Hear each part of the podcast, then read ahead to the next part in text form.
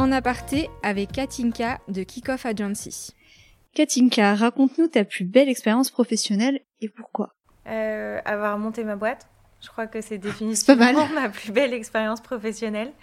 Euh, c'est, euh, ça a été un sacré challenge et j'apprends encore au quotidien. Donc je crois que ma plus belle expérience, je la vis depuis 5 ans.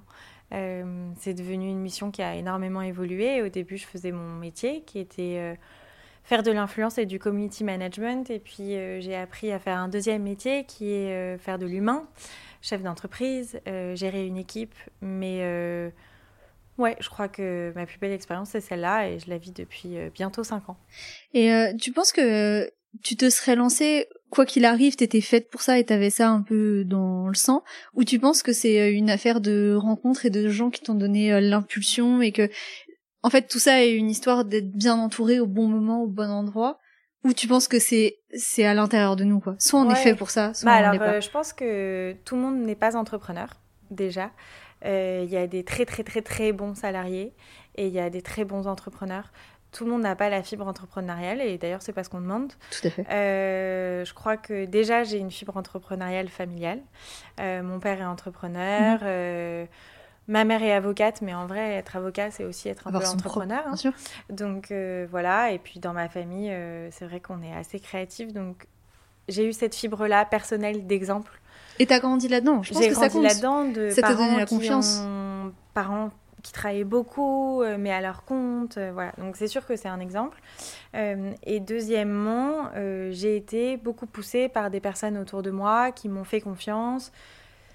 Kickoff, je l'ai créé parce que c'est des proches qui sont venus me voir en me disant bah nous on veut travailler avec toi, pas avec une autre agence, mais avec toi. Et bon, et donc ça te pose à réflexion. C'est clairement un gros saut dans le vide euh, donc, T'avais quel âge, rappelle J'avais 27 ans. Euh, donc, il faut être euh, bien entouré.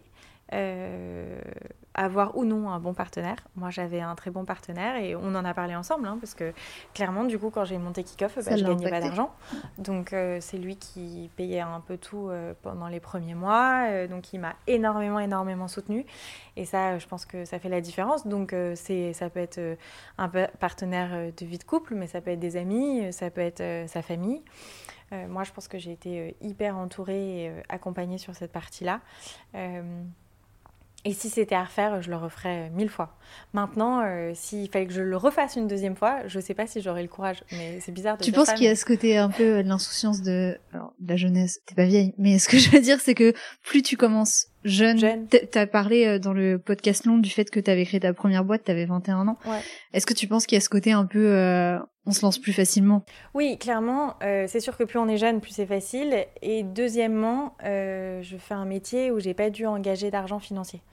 Et ça, c'est une grosse différence. Tout à fait. J'ai pas dû. Courir un resto. Ouais, euh, j'ai pas dû lever des fonds. j'ai pas dû avoir une trésorerie de base.